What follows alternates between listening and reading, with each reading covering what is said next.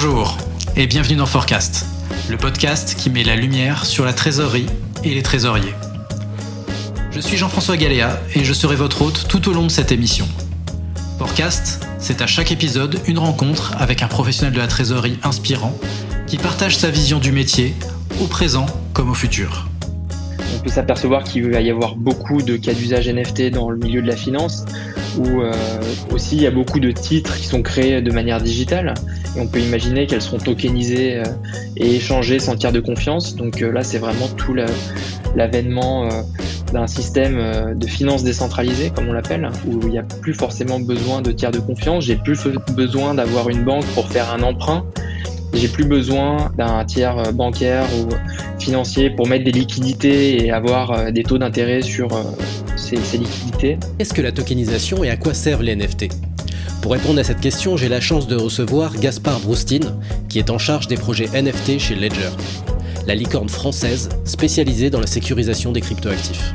Nous verrons avec lui comment fonctionnent les NFT, quels sont les cas d'usage actuels, ou encore quel avenir est-il possible d'envisager pour cette technologie. Forecast épisode 14, c'est parti Bonjour Gaspard. Bonjour Jean-François. Comment vas-tu? Bah, très bien, euh, en cette nouvelle année, euh, au top. Prêt pour 2022. Bah, merci d'avoir euh, accepté mon invitation. Aujourd'hui, on va, on va parler avec toi d'un sujet d'actualité, celui de la tokenisation. Et plus particulier bah, du sujet dont, tu es responsable chez Ledger, savoir les, les NFT. Peut-être dans un premier temps, histoire d'un peu ouvrir le sujet, tu pourrais nous, nous dire la tokenisation, de quoi on parle exactement? Euh, alors la tokenisation, donc token, c'est le, mot anglais pour jeton. C'est quand même bien de le préciser euh, au début. Et euh, c'est en fait la, représentation digitale d'un droit de propriété. Donc c'est aussi simple que ça. Et ce qui est intéressant avec la tokenisation, donc qui est une technologie basée sur la blockchain, c'est que ça permet ensuite de pouvoir échanger ces droits de propriété, donc ces jetons, sur un marché qui est liquide euh, mondial, ouvert 24 heures sur 24, 7 jours sur 7, et euh, où il n'y a pas de tiers de confiance en fait qui viennent euh, valider que ces échanges soient bien authentiques et que les deux, le acheteur et le vendeur, sont mis d'accord et le, titre s'échange sans tiers de confiance. directement échange de pair à pair. Exactement, échange de pair à pair, sans tiers de confiance. Et ces, jetons, donc, tout le monde a entendu parler euh, du Bitcoin, des crypto-monnaies, etc., qui utilisent la technologie blockchain euh, pour leurs échanges. Mais euh, ces jetons pourraient être utilisés pour tout un tas d'autres choses. Quel type d'utilisation on peut voir pour les tokens? Oui, alors ces jetons peuvent représenter différents types d'actifs. ça peut tout d'abord être des actifs, on va dire, intangibles, comme de la propriété intellectuelle, des brevets, par exemple. Donc euh, ça peut aussi être des actifs qu'on appelle fongibles. Euh, donc là, c'est vraiment euh, ce qui se rapproche le plus des monnaies, mais aussi des actifs qui s'échangent, type le blé ou l'or ou le pétrole. on va dire qu'un baril de pétrole égale un baril de pétrole, quel que soit le baril. Il n'y a pas de différenciation entre ce, baril et le numéro 8 et le numéro 10. Ça n'a aucune importance en termes de valeur. Contrairement euh, voilà, aux, actifs non fongibles, donc là c'est le, sujet des NFT en particulier, hein, euh, non-fungible token, euh, token non fongible, où là on vient représenter des actifs qui sont tous uniques et différents. Et finalement, c'est la plupart des, actifs qui sont aujourd'hui en circulation dans le monde. Par exemple, une maison entre deux maisons, c'est chacun des actifs qui sont non fongibles. Ils sont complètement différents l'un de l'autre et euh, une maison n'est pas égale à une autre maison. Donc euh, euh, voilà les différents types de classes d'actifs qu'on peut échanger et qu'on peut tokeniser. donc c'est un titre de propriété sur quelque chose de vraiment très spécifique et dont les caractéristiques ne sont pas les mêmes qu'un autre type de propriété, qu'un autre token qui serait sur la même chaîne.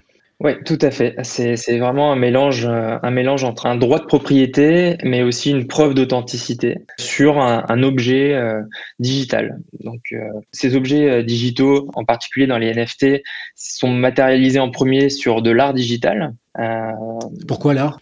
Eh bien, pourquoi l'art? Parce qu'en fait, dans l'art, on se rend compte que tout d'abord, ce qui fait la valeur euh, d'une œuvre d'art est souvent l'authenticité de celle-ci. Par exemple, euh, on peut avoir un tableau euh, de Picasso sur son mur dans son salon et ne pas avoir le titre de propriété ou le titre d'authenticité. On peut essayer de le mettre en vente euh, sur une maison aux enchères, personne ne voudra le prendre et ça vaudra probablement zéro. Oui, parce qu'on n'est pas capable de, confirmer que c'est bien euh, une œuvre de, l'auteur. Exactement. Si on n'est pas capable de, confirmer que ce tableau a bien été peint par Picasso, j'en ai la preuve parce que j'ai ce, papier, ou alors j'ai une photo de Picasso en train de le peindre et de le donner à telle personne, ça n'a aucune valeur, euh, tout simplement.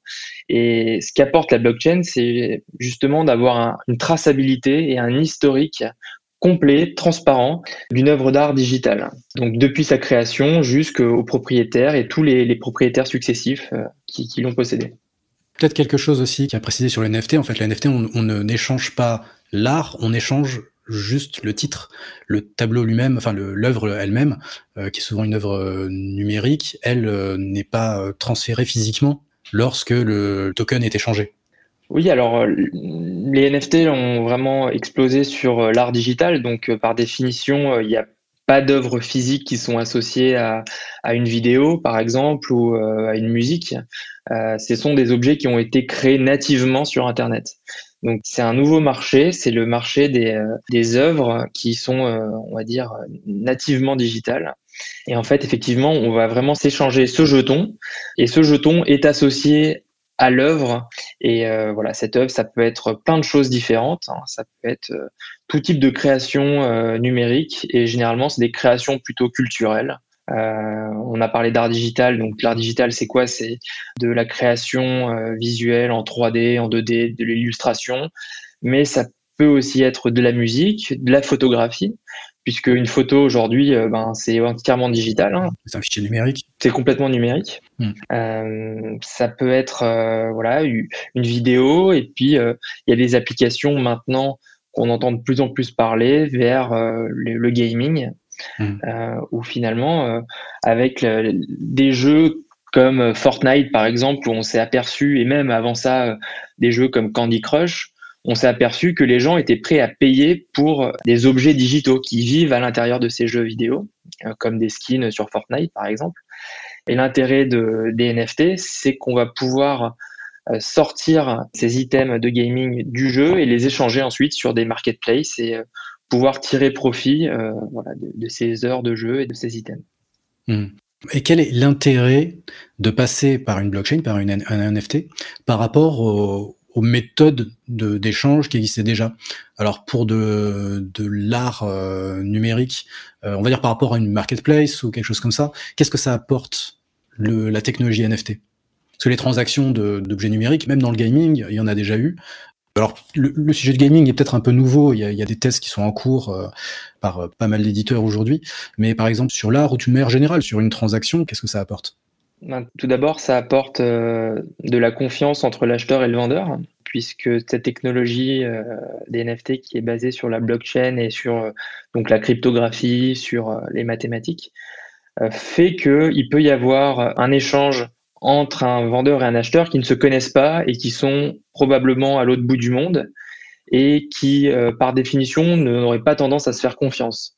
Et la blockchain fait que ces transactions et cet échange peut se passer de manière complètement euh, transparente et faire respecter les termes du contrat, voilà, sans qu'il y ait un, une personne qui vienne, on va dire, tamponner le fait que, euh, comme euh, on va dire un notaire par exemple pourrait tamponner le fait que euh, cette maison ait bien été vendue et que l'acheteur et le vendeur se sont mis d'accord, eh bien là, ça se fait automatiquement par des contrats qui vivent sur la blockchain. Et, par conséquent, le premier avantage, c'est d'avoir des frais moins importants puisque on vient supprimer une étape.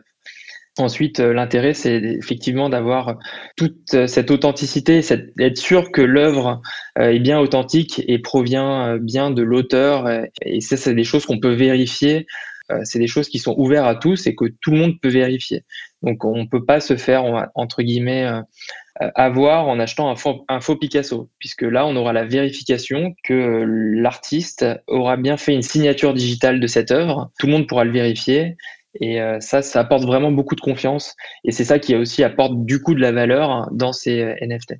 Et également, il y a aussi l'historique des transactions précédentes, parce que si on prend le cas d'un NFT, NFT, enfin d'une œuvre digitale récente, euh, on n'aura pas forcément beaucoup d'historique, mais sur un, si on prend le cas d'un Picasso, potentiellement, pour avoir justement toutes les transactions précédentes, les prix sont aussi euh, consignés?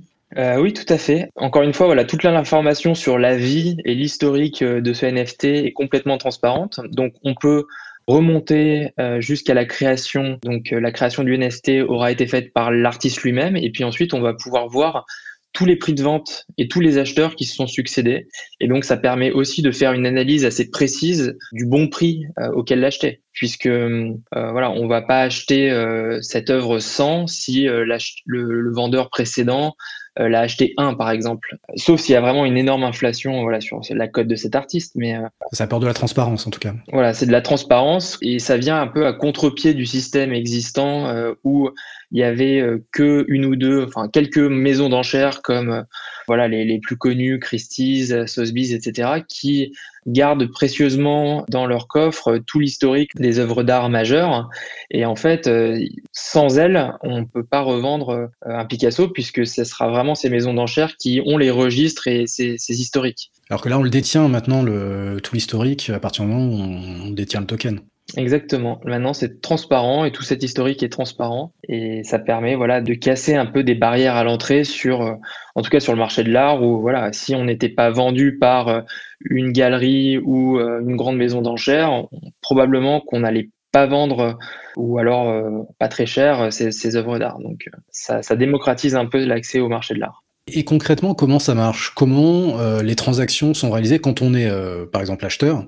Quelle démarche concrète on doit faire, euh, par quel procédé euh, on doit passer? Est-ce qu'on doit passer par une plateforme? Est-ce que, est-ce que tu peux un peu nous, éclairer là-dessus? Oui, tout à fait. Alors, la première étape euh, quand on veut acheter des, jetons non fongibles, ça marche aussi pour les, jetons fongibles, c'est de, créer un portefeuille, un portefeuille de, crypto. Et c'est vraiment dans ce portefeuille qu'on va rassembler tous ces, objets numériques et qu'on va pouvoir ensuite les échanger sur des marketplaces. Donc, euh, par exemple, je vais créer mon portefeuille qui est une petite extension euh, sur mon navigateur et qui peut être relié aussi à des portefeuilles plus sécurisés comme les portefeuilles Ledger. Et on va les créditer de crypto-monnaies. Donc, ces crypto-monnaies, on peut les acheter de plein de manières différentes par des plateformes d'exchange. Les plus connues sont Coinbase, Binance. donc là, on échange des euros contre des cryptos. Ensuite, ces cryptos, donc on les transfère sur son portefeuille. Donc son portefeuille, on en est pleinement propriétaire à ce moment-là. Donc euh, le fait de contrôler les, les, clés euh, de ce portefeuille fait qu'on est totalement propriétaire de ce qu'il y a dessus. Et ensuite, on va échanger des crypto-monnaies contre des tokens, donc euh, des tokens fongibles ou non fongibles, sur des marketplaces spécialisés. On va par exemple échanger un Ether contre un NFT. Cet Ether qui est donc la monnaie de la blockchain Ethereum va transiter de son portefeuille jusqu'au portefeuille du vendeur et le NFT va transiter euh, du portefeuille du vendeur jusqu'au portefeuille de l'acheteur. Oui, parce que tu viens de le préciser, mais on, ne peut pas acheter des NFT avec euh, des devises classiques, euh, avec des euros ou des dollars. ce sont des transactions purement crypto vers token. Mm, oui et non. Alors, il commence à y avoir quand même des plateformes qui permettent en fait de, payer en, dollars ou en euros. Et ensuite, Effectivement, euh, les tokens, les NFT, eux, vivent sur la blockchain, donc euh, sont facilement échangeables avec la crypto-monnaie qui est native de cette blockchain. Mais voilà, il y a des services euh, aujourd'hui qui permettent une démocratisation plus facile des NFT en proposant l'achat avec des euros ou des, des, dollars, mais ça n'empêche qu'il faut malgré tout toujours avoir quand même ce portefeuille, puisque ces NFT doivent bien se retrouver quelque part une fois qu'on les a achetés. C'est le réceptacle des, des, des titres de propriété. Exactement, voilà, c'est ça. Donc là, on a, vu un peu les avantages que ça pouvait procurer, mais euh, quand on compare les méthodes de transaction, euh, on va dire historiques, à cette nouvelle méthode de transaction, quelles sont malgré tout les, limites les points d'attention euh, en, termes de risque que cela implique? Il y a quand même des points d'attention qui naissent de cette nouvelle technique, non? Oui, bien sûr. Le premier, c'est que c'est quand même une technologie encore assez naissante. Donc euh, c'est un, marché qui n'est pas encore mature et il y a beaucoup de, nouveaux acteurs qui rentrent euh, sur le marché des cryptos. Et donc euh, quand on se met dans une position d'un investisseur, il faut bien évaluer la solidité et la qualité d'un projet avant d'investir. On dit souvent une des devises du marché de la crypto, c'est do your own research. donc c'est très important de, de faire ces due diligence, on va dire, quand on souhaite investir dans un nouveau projet parce qu'il y en a beaucoup qui apparaissent et tous ne sont pas euh, forcément euh, soit euh, très solides, soit même carrément il peut y avoir des arnaques. Donc il faut prendre le temps en fait de comprendre ce marché et avant de, l'investir. Après, il y a quand même des acteurs qui là sont qui ont fait leurs preuves et qui fonctionnent. En particulier, voilà, les, les, principales blockchains qui sont dans, on va dire, dans le top 10 des valorisations sont tous des projets solides avec des équipes à leur tête qui sont très solides, mais euh, on ne sait pas forcément la valeur qu'elles auront euh, dans le futur non plus. On, a vu des top 10 euh, sortir du top 10. Exactement. Tout va très vite, tout va très très vite. Une technologie peut surpasser une autre en quelques semaines. Donc la valorisation de cette technologie peut passer de 10 à 1 ou de 10 à 100 en quelques semaines aussi. Et donc c'est aussi ça bah, c'est à la fois l'avantage et l'inconvénient de, de, de, faire ces investissements. C'est que c'est très très volatile et que cette technologie est très naissante. Donc euh, il faut faire attention et voilà, il faut en tout cas être prêt à investir que de l'argent qu'on est prêt à perdre pour l'instant parce que c'est très risqué. Oui, puis il y a aussi euh, la gestion même euh, de la transaction qui est différente. Euh, on réalise sans tiers de confiance, ça veut dire que euh, à partir du moment où la transaction est faite, elle est, faite, elle est irrévocable. Si on s'est trompé, si il y a eu un, problème ou autre, c'est pas possible de revenir en arrière. Ouais, tout à fait. Ouais, ça donne une vraie responsabilité en fait. Le fait d'être propriétaire, pleinement propriétaire de ces crypto-monnaies, de ces crypto-actifs, donne aussi une énorme responsabilité supplémentaire euh, sur le, le, détenteur, puisque euh, il n'y a pas de banque ou de tiers de confiance qu'on pourra appeler ou euh, de service après-vente si un, une transaction qu'on a faite et qu'on finalement on souhaite la, la révoquer ou euh, voilà on s'est fait arnaquer par exemple, on est tombé dans un piège, on peut pas appeler la banque et leur dire remboursez-moi, euh, je, me suis fait avoir. Donc c'est aussi cette responsabilité, c'est pour ça qu'il est très important de faire ses propres recherches et d'être très vigilant dans cet écosystème puisqu'il y a voilà un grand pouvoir exige de grandes grandes responsabilités comme on dit. Exactement. Ouais, les NFT, on entend beaucoup parler euh, en ce moment, mais c'est quelque chose d'assez récent. Ça date de quand exactement? Euh, Ouais, très bonne question. C'est vrai qu'on en entend énormément parler depuis euh, en fait cette année 2021 a été euh, l'année de vraiment l'explosion médiatique des NFT.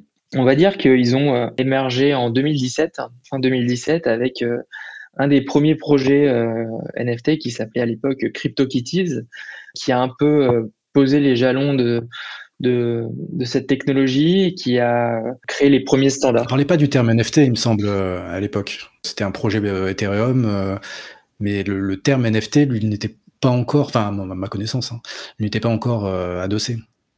Mm, oui, tout à fait. Ouais, le, terme NFT est assez récent au final. même moi, quand j'ai commencé à collectionner des, de l'art digital, on appelait ça plutôt du crypto art, et le thème NFT est venu un peu un peu après. Voilà, on va dire que ensuite de 2018 à 2020, c'était ce qu'on appelle le, le bear market, donc un marché un peu euh, baissier, euh, déprimant pour euh, la crypto.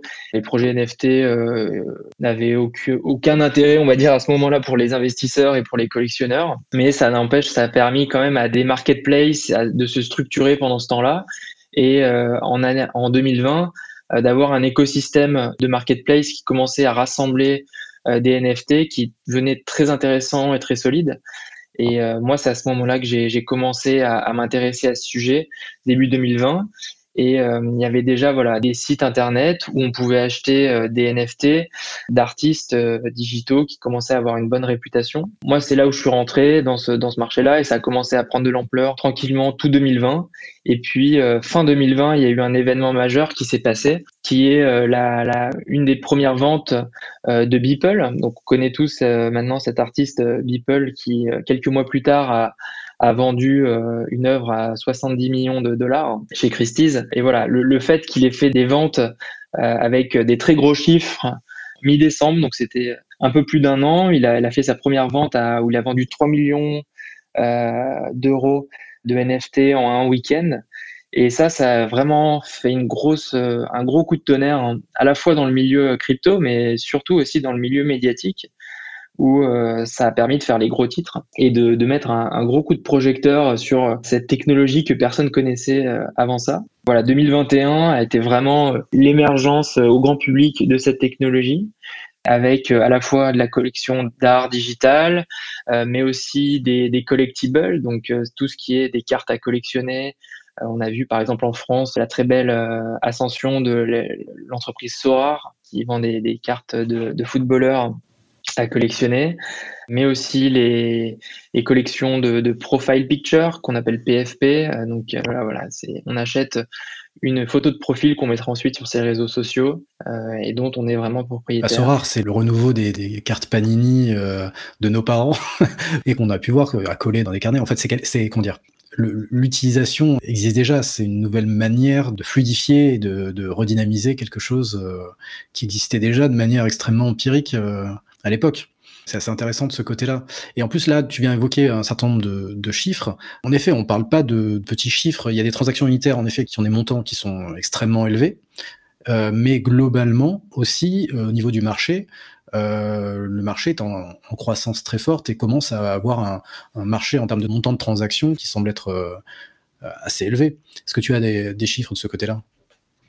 Ah Ouais, tout à fait. J'ai quelques chiffres. C'est vrai qu'ils sont, euh, très clairement assez hallucinants en fait. Parce que, comme je l'ai dit, ça a tout de suite été un marché mondial très très liquide et euh, on est passé d'un marché environ, euh, je dirais, euh, moi quand je suis rentré, ça devait être un marché à, 10 millions de, transactions à l'année et là on est aujourd'hui on est à 40 milliards. 2021 il y a eu 40, c'est un marché qui pèse 41 milliards de dollars. À savoir que sur la plateforme principale marketplace qui s'appelle OpenSea, on a eu déjà plus d'un milliard de transactions dans les, six premiers jours de l'année. Donc voilà, là on est reparti sur des très très grosses bases et euh, à savoir que le marché de l'art traditionnel est un marché à 50 milliards. Donc on va dire qu'en presque un an, un peu plus d'un an, les marchés des NFT a rattrapé le marché de l'art. c'est gigantesque. Sachant qu'aujourd'hui, quand on parle de marché des NFT, en fait on parle de marché de l'art digital et pas des nouvelles euh, types d'utilisation, des utilisations à venir, parce qu'en fait, en termes d'utilisation, on est bien au-delà de l'art numérique. D'ailleurs, aujourd'hui, dans quel type d'usage, en fait, au-delà de, l'art, on, peut retrouver des NFT Donc, tu parlais du gaming. Je parlais du gaming. Euh, en fait, ça, peut s'appliquer à tout type de droits de propriété hein, qui existent. Aujourd'hui, le gros, c'est quand même l'art en termes de transactions. Aujourd'hui, le plus gros, c'est l'art digital parce que c'était un marché qui était inexistant avant l'arrivée des NFT. Hein. C'est-à-dire qu'un artiste digital avant les NFT, il ne pouvait pas gagner d'argent avec son art. Donc euh, ça a vraiment fait un appel d'air et, tous les artistes digitaux du monde entier se sont engouffrés là-dedans et ça a été euh, le premier cas d'usage très concret des NFT. Mais ça reste un marché de niche finalement par rapport à toutes les possibilités qu'offrent les NFT. Et si on veut peut-être repasser dans des cas d'usage un peu plus business, on peut s'apercevoir qu'il va y avoir beaucoup de cas d'usage NFT dans le milieu de la finance où aussi il y a beaucoup de titres qui sont créés de manière digitale et on peut imaginer qu'elles seront tokenisées et échangées sans tiers de confiance. Donc là, c'est vraiment tout l'avènement d'un système euh, de finance décentralisée, comme on l'appelle, où il n'y a plus forcément besoin de tiers de confiance. J'ai plus besoin d'avoir une banque pour faire un emprunt. J'ai plus besoin d'un tiers euh, bancaire ou financier pour mettre des liquidités et avoir euh, des taux d'intérêt sur ces liquidités. Sur le, côté logistique aussi, c'est intéressant, où il y a toute la, la gestion de la chaîne d'approvisionnement, où on peut avoir une meilleure traçabilité de toute la chaîne euh, de fabrication, de la fabrication jusqu'au client final, où le client final pourrait juste scanner un, QR code ou un code barre et voir toutes les étapes par lesquelles le produit a transité. Euh, et ça a aussi des implications pour le marché du luxe en particulier, où il y a un gros, de gros problèmes de contrefaçon où là, on pourrait s'assurer, encore une fois, euh, de l'authenticité d'un produit qu'on achète, en particulier sur le marché secondaire. Euh, je pense aux montres, aux sacs de luxe, euh, voilà, tout, le marché du luxe. Il y a de gros problèmes sur la contrefaçon. on va peut-être parler de l'avenir du NFT, mais il y a un autre buzzword actuel qui est potentiellement un peu lié, qui est celui de, de métaverse. Alors pour l'instant, c'est avant tout des, grandes idées. Malgré tout, il y a quelques projets qui existent, hein, qui tout le monde n'est pas impliqué dedans. Mais est-ce que tu pourrais peut-être nous expliquer le lien qui peut y avoir entre NFT et métaverse oui, tout à fait. Euh, disons que c'est vrai que le métaverse, c'est aussi un mot qui est assez à la mode. Euh, on a vu par exemple Facebook qui s'est carrément renommé Meta pour métaverse et euh, ça correspond donc à un monde digital qui serait un peu un jumeau numérique du monde physique dans lequel on aurait aussi la propriété sur de l'immobilier, sur des objets, sur sa maison, sur des œuvres d'art, sur des vêtements, sur euh, des accessoires de, de jeux ou euh, même euh, vraiment un jumeau numérique du monde physique et dans lequel les NFT en fait représentent bah, justement le fait que ces objets soient bien uniques et c'est ça qui donne de la valeur à tout cet écosystème et qui crée une économie à l'intérieur de, ces mondes numériques, contrairement à ce qui s'était fait avec les précédents métaverses comme One Life ou même les Sims, qui sont un peu voilà des mondes virtuels. La différence, c'est qu'ici, on a vraiment une économie qui peut tourner grâce euh, aux NFT grâce aux crypto-monnaies. Donc euh, voilà, sachant que déjà, avec la pandémie, avec tout ce qu'on voit, avec la digitalisation du monde, on passe beaucoup de temps derrière notre écran et euh, on peut imaginer qu'en fait, il puisse exister une économie de la même manière qu'il y a une économie dans le monde réel. On va dans les magasins, on va au supermarché, on achète des, objets. Eh ben, il, peut y avoir cette même type d'économie dans un monde digital dans lequel on passerait beaucoup de temps aussi. Donc ça, c'est peut-être notre, notre avenir. Je ne sais pas si c'est une bonne chose, mais écoute, on le verra. Il y aura effectivement ses avantages et ses inconvénients et euh, une bonne inspiration, je trouve, moi, pour imaginer ce que peut être le métaverse, c'est aussi le film et le livre Ready Player One que j'invite tout le monde à, lire ou à, regarder le film, qui donne un peu voilà une meilleure compréhension de, ce que est un, monde digital avec une économie euh, interne. Et donc là, on a beaucoup parlé d'échanges quelque part B2C, voire C2C, mais qu'est-ce qu'il en est des entreprises institutionnelles? Comment est-ce qu'ils peuvent se, on va dire, se positionner sur ces, nouveaux types d'échanges et quels sont peut-être les, usages, les projets qui pourraient les concerner? C'est, une bonne question. Euh, il y a beaucoup de choses à créer, à inventer. Euh, j'ai, pas du tout tous les cas d'usage euh, qui peuvent exister. Je pense que chaque entreprise peut trouver son cas d'usage. Et la première étape, c'est déjà de s'intéresser, voilà, à ce milieu-là, ce milieu du, web décentralisé, du web 3 comme on l'appelle. Nous, par exemple, chez Ledger, on, a des projets comme euh, pour chaque article vendu par une marque, le client pourra recevoir un NFT. Euh, et ce NFT pourrait donner euh, accès justement, un peu comme une carte de membre, à euh, des services supplémentaires, des services VIP, des ventes privées, l'accès à des lounges, l'accès à des événements particuliers. Ça, c'est un premier cas d'usage intéressant, le fait que le NFT devienne un token qui est une utilité pour le client et qui permette en fait pour la marque d'avoir une relation plus directe avec ses clients. Hmm. Ça, c'est vraiment un cas d'usage qu'on va voir de plus en plus, en tout cas cette année 2022. Le fait de créer une communauté grâce à, ces NFT. Ensuite, euh, voilà, pour tout ce qui est euh, du milieu du monde traditionnel, de la finance ou euh, des métiers qui sont légaux, c'est vraiment après pouvoir tokeniser, comme on l'a dit, des documents légaux, des droits de propriété, des preuves d'authenticité.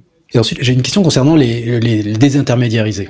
Parce qu'en fait, une des, une des caractéristiques, c'est justement c'est le fait de désintermédiariser les banques les salles de vente, euh, ce genre de choses. Même si on a vu que Sotheby's, par exemple, était rentré dans certaines transactions, euh, comment justement, euh, toi, tu vois ces acteurs historiques réagir par rapport à l'émergence de ce nouveau type de transaction?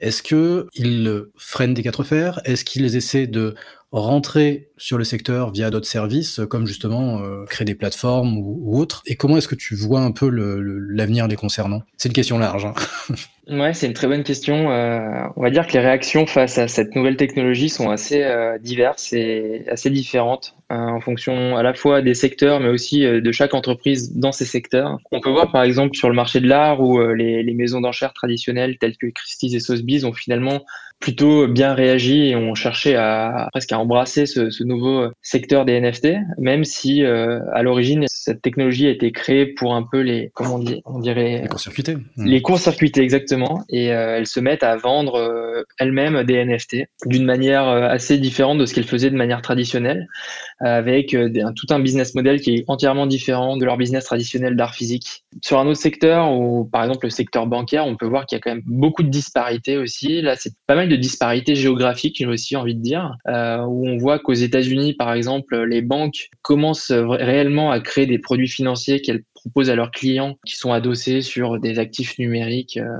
tels que des crypto-monnaies. Alors que en France, on a encore beaucoup d'hésitation et on, on, rencontre souvent des, des, conseillers bancaires. Moi, ça m'est déjà arrivé, qui me disaient euh, nous, euh, la politique de la maison, c'est d'interdire toute transaction d'un exchange crypto vers un compte bancaire qui est chez nous. Et là, on peut dire qu'ils freinent vraiment des cas de fer sur ce sujet-là. On ne les citera pas.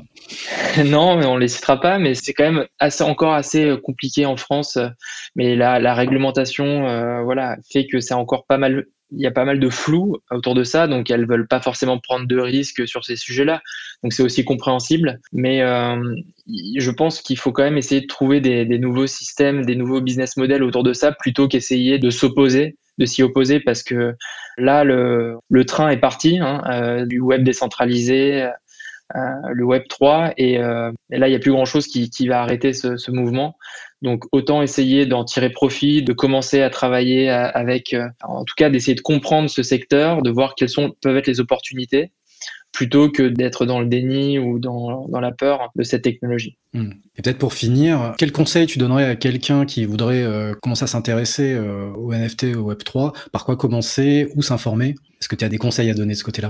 Ouais, très très bonne question. Effectivement, euh, alors il y a différentes blockchains qui proposent des NFT. Euh, la, principale, euh, elle s'appelle Ethereum. Le problème de cette blockchain, c'est que souvent les, NFT qui sont dessus sont très chers et également les frais de transaction sont assez chers puisque c'est pas encore un, réseau qui est complètement passé à l'échelle. Donc, euh, contrairement à un réseau tel que Visa ou Mastercard qui peuvent euh, traiter des dizaines de milliers de transactions, euh, le réseau Ethereum ne peut en traiter que beaucoup moins. je dirais quelques dizaines toutes les, les, secondes. Donc, les transactions sont chères. Par contre, il y a un autre réseau un peu plus confidentiel qui s'appelle Tesos, qui est d'ailleurs une blockchain en partie française, sur lequel il y a des NFT artistiques qui sont très intéressants et du coup, on peut commencer à en acheter et à comprendre un peu comment acheter des NFT en prenant très peu de risques parce que les NFT qui sont dessus sont très peu chers, ils coûtent quelques tessos, donc ça correspond à une dizaine d'euros par exemple et euh, les frais de transaction sont très faibles. Donc pour ça, en fait, il suffit de se créer un, portefeuille euh, compatible avec la crypto-monnaie Tesos. Euh, le, le, portefeuille de référence s'appelle Temple Wallet, comme un temple. Il faut créditer un peu de Tesos dessus. Donc, il faut aller sur une, une plateforme d'échange, transformer de l'euro en Tesos, ensuite envoyer donc ces Tesos sur son portefeuille Temple Wallet, et ensuite utiliser des marketplaces qui vendent des NFT, qui proposent des NFT, comme Object.com, qui est la, la plateforme de référence sur ce réseau aujourd'hui. Et voilà, commencer tout simplement à, à, à explorer les les, artistes qui existent, à faire ses propres recherches, à comprendre les codes des artistes, comprendre pourquoi tel NFT est plus cher qu'un autre, euh, et commencer à s'y intéresser. Quoi. C'est voilà, c'est mon conseil, commencer à s'y intéresser avec assez peu de risques, prendre le temps, et euh, ensuite voilà, ça permettra d'ouvrir des opportunités euh, par la suite sur d'autres secteurs du web décentralisé. En gros, pour comprendre, rentrer dedans, même même un tout petit peu. Ouais, c'est ça. Il faut mettre un orteil dedans et après. Apprentissage par la pratique. Exactement, il faut, il faut essayer de l'utiliser pour comprendre. C'est mon meilleur conseil, je pense. Ok, bah, merci beaucoup Gaspard, merci pour ces conseils et toutes ces informations. Avec plaisir. J'espère que on aura l'occasion de, de, rééchanger ensemble. En tout cas, c'était vraiment très intéressant et je suis certain que ça apporte beaucoup d'informations à tous ceux qui nous, nous écoutent. C'était un plaisir euh, de discuter un peu avec toi, Jean-François, et euh, à très bientôt alors. À bientôt, Gaspard. Cet épisode est maintenant terminé. Si vous avez aimé ce podcast, aidez-nous à le faire connaître en le partageant sur LinkedIn et en suivant la page du podcast. Merci d'avoir passé ce moment avec nous et à très bientôt pour un nouvel épisode.